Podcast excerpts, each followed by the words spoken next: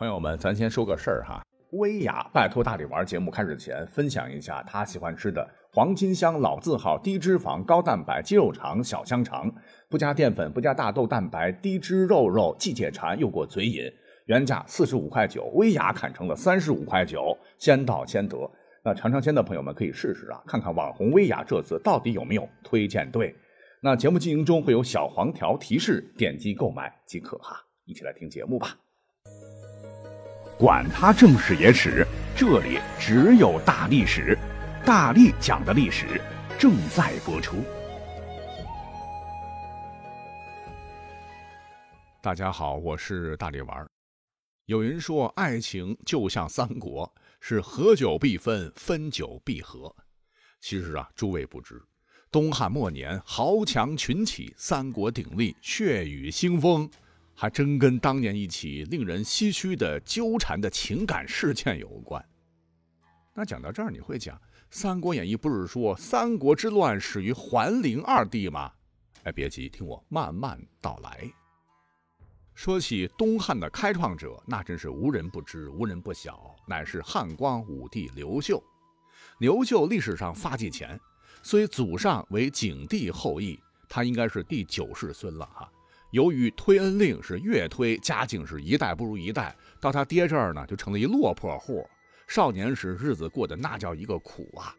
是在机缘巧合之下，亏得附近一大户人家的远近闻名的小美人阴丽华是一见钟情。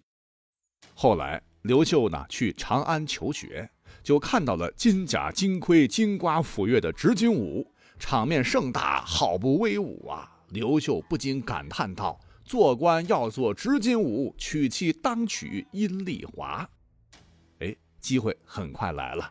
辛卯末年，天下大乱，刘秀和他哥揭竿而起，与家乡起兵，号冲陵军，与绿林军结盟，大破新军，是深受爱戴。而打着汉家旗号的更始政权建立后，刘秀他哥功高震主，被更始帝刘玄斩杀。而此时，刘秀仅率两万人马，却奇迹般的打破号称百万的王莽军，取得了全歼敌人的辉煌胜利。但刘秀没来得及高兴，听闻兄长被杀，在自身实力还不够强大的情况下，极度震惊下的刘秀只得离开统帅的义军，回宛城向更始帝谢罪，是不表昆阳之功，也不悲伤，天天大吃大喝，四处乱逛。谈笑风生，一如往常，那忍耐力真惊人呐！啊，这让更始帝放松了警惕。不是有句老话吗？哈，长兄如父。那哥死了，按道理来说得扶丧啊。但刘秀却决定要大操大办喜事儿，把婚姻大事解决了，假戏真做吧。就以当时他破卢大将军武信侯的身份，就立马娶了梦中情人阴丽华为妻。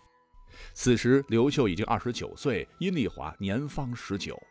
如此这般操作，更始帝就彻底信服刘秀无反意，就放了刘秀一马。哎，这才有了后来消灭王莽、河北日益壮大、统一全国的可能啊。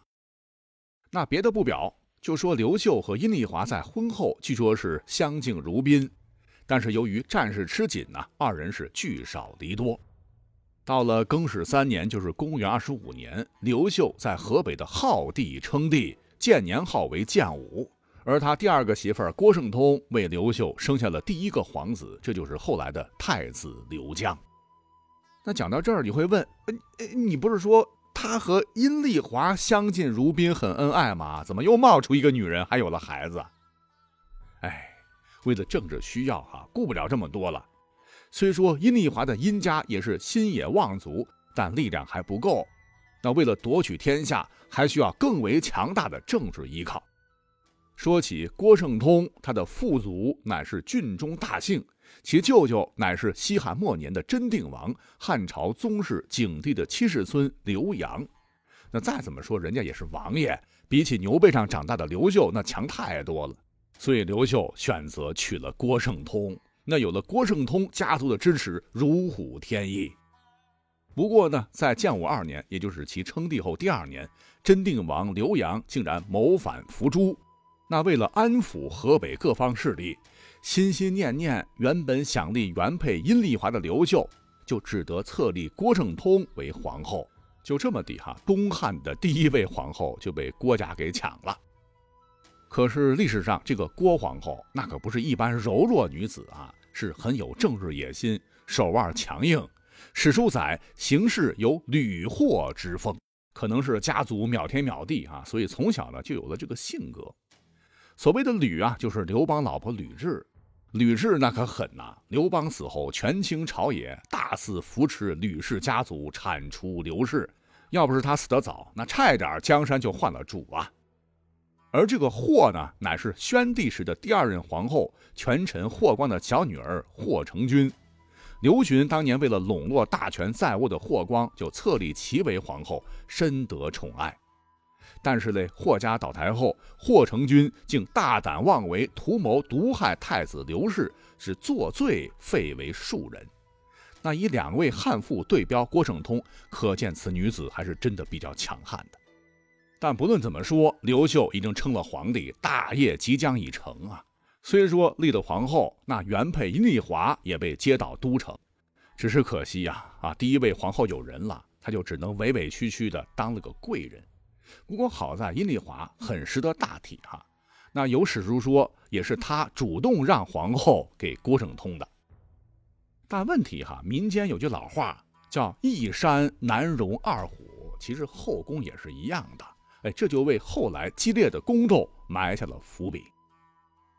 那么从上段描述当中，你也听得出来了啊，其实刘秀呢，他非常喜欢盘根错节的进行政治联姻。当了皇帝，那女人更多了啊，三宫六院，他呢都是按这个套路来，和各名门望族通过婚姻结成血亲。高官厚禄，加官封爵，赐赏田宅万亩，使外戚的势力就变得更为强大。但这还不算，那支持他的功臣良将们，当时也是各大家族的地方豪强。刘秀建国后啊，跟其他大多数的帝王截然不同。所谓是鸟兽尽，良弓藏。那开国皇帝一般为了坐稳江山，曾经一个战壕战斗过的开国功臣。权势滔天呐，哈，基本上都会被其屠戮殆尽。比方说刘秀的先祖刘邦，还有后世的朱元璋。可是刘秀却不一样，通通封赏，给地给钱，绵延子孙后代，不滥杀功臣。所以刘秀在历史上也被称为少有的仁慈的好皇帝。这个好不光是对臣子以及万民了。对自个儿后宫的事儿，好像处理的也比较仁慈。那后来郭皇后范氏被废，皇后之位呢，还是给了阴丽华。可就是因为她太好了，导致郭皇后有幸啊，成为了历史上唯一一个没有被打入冷宫的废后，照样是锦衣玉食，家族兴旺无虞。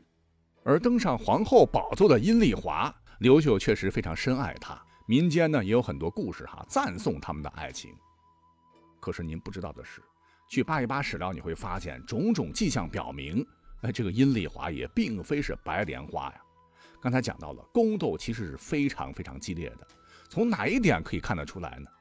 那郭圣通刚才讲到了有屡获之风，而这个阴丽华很可能很阴呐。有古人说手段不输后来的武才人，因为史料载刘秀啊共十一个儿子。郭皇后呢生了五子，徐美人生一子，阴丽华生五子，儿子中只有第十子刘恒早夭，其生母便是阴丽华。但是吊诡的是，刘恒出生后没多久就突然死去，而仅仅四个月后，郭圣通的皇后之位就突然被废。当时刘秀气愤地在废后诏书中写道：“不能抚寻他子，训长义士。”如吕后、霍成君之凶残，连史书记载品行很好的刘江太子之位，同时也被废了，也换成了阴丽华的长子，叫刘阳。那多说一嘴哈，这个刘洋出生在历史上非常非常传奇。说当年战火绵延，天下未定，刘秀还在宜江胜勇追穷寇时，可能是怀孕的妻子阴丽华来看他，就顺带的带在军中。不料部队开拔时，孩子竟然早产，是咕咕坠地。可是，一出生把大家伙儿就惊呆了。原来这孩子的样貌竟然非常酷似上古的圣贤尧帝。尧帝、三皇五帝时期的人物哈，那离东汉还差几千年呢。我也不知道东汉人是怎么知道尧帝长啥样的。总之，刘秀非常高兴。不是有文字记载说吗？尧帝其人如天，其之如神，救之如日，望之如云，就是接近他如太阳一般，远望他如云霞一样灿烂。所以呢，刘阳这个阳字哈，就是刘秀当年跟这个来起的，太阳的阳。但是刚提到啊，随着史书当中记载很隐晦的太子被废的事件，刘秀又改立了刘阳为太子。还将“阳”字又改为了“庄”，庄子的“庄”。那刘秀为什么要再次改名？到目前为止是一个未解之谜。啊，可能是因为汉代帝国境内当时有很多的城邑都以“阳”为名，比方说都城洛阳，以及南阳、咸阳、华阳、山阳、汉阳、泗阳、济阳、宜阳、安阳、海阳、贵阳、阳关，什么什么太多了。既然是当了储君嘛，将来就是大汉天子，那皇帝的名讳是要避讳的。但问题是，全国这么多地方，大大小小都带“阳”，那他一登基的话，这些城池的名字都得改啊！这行政成本太大不说，也是一件非常令人头疼的大事儿。所以呢，大家伙一合计，干脆只改太子名字好了啊，省心大发了。而且呢，这个刘秀本人又特别的迷信，自个儿呢能成为皇帝，那可是惊涛骇浪下历经不少巧合，九死一生才成就了天下。啊，所以他认为自个儿能当皇帝，一定是上天护佑，老天爷选中的人选。所以呢，这个“庄”字很可能取自老庄之道学，天人合一嘛。那后来光武帝刘秀驾崩，刘庄登基，是为汉明帝。别说刘秀真没看错哈，素有一代明君之称的他。在位期间是招抚流民、救济贫农、兴修水利，使得吏治清明、境内安定，是民安其业、户口资职，与之后的继承人一同开创了明章之治。那关于刘庄，咱们就点到为止啊。总之，原来的皇后突然被废，太子被废，而又改立阴丽华及其子，你想想，琢磨琢磨，隐约间刘恒之死是不是有些细思极恐呢？要不然古人也不会说阴丽华像武则天。但如此惨烈的宫斗，这个刘秀竟然也能忍得住啊！那真不是一般人啊！没让郭皇后进冷宫不说，有证据表明，很可能出于息事宁人的目的，是他命人动了手脚，抹去了这段历史，才让储君之变、后宫易主的真正原因消失在了漫漫的长河。难怪有人说刘秀那真是一个能忍常人不能忍之人，且在位期间倡导以柔治天下，就是对外戚和豪强地主为代表的有功集团尽可能的给予宽容来维系政治关系。而刚开国不久，这两位皇后激烈的斗争，也是在他宽柔的处理下定下了基调，那也注定了东汉王朝自此女人的戏肯定是少不了。而斗争啊，需要帮手。那在后宫之中，那他们最贴心的宦官肯定会成为最为依重的武器。可问题是，宦官没了男根呐，性格受到压抑，阴柔狠毒，一旦不能约束，必定是专权祸国。且刘秀一开始他又做了一个坏榜样，就结合刚才讲的了。自东汉皇帝从此选皇后呢，都是在功臣大族外戚中选拔。这个外戚一旦权势滔天，必定会重蹈王莽覆辙。呃，故而刘秀做梦也没有想到，他亲手创立的王朝将会毁在外戚专权、宦官专政的死循环。直到不孝子桓灵二帝出现，啊，一番神操作，享国一百九十五年的东汉积重难返，行将朽木，而英雄辈出、虎啸龙吟的三国时代即将到来。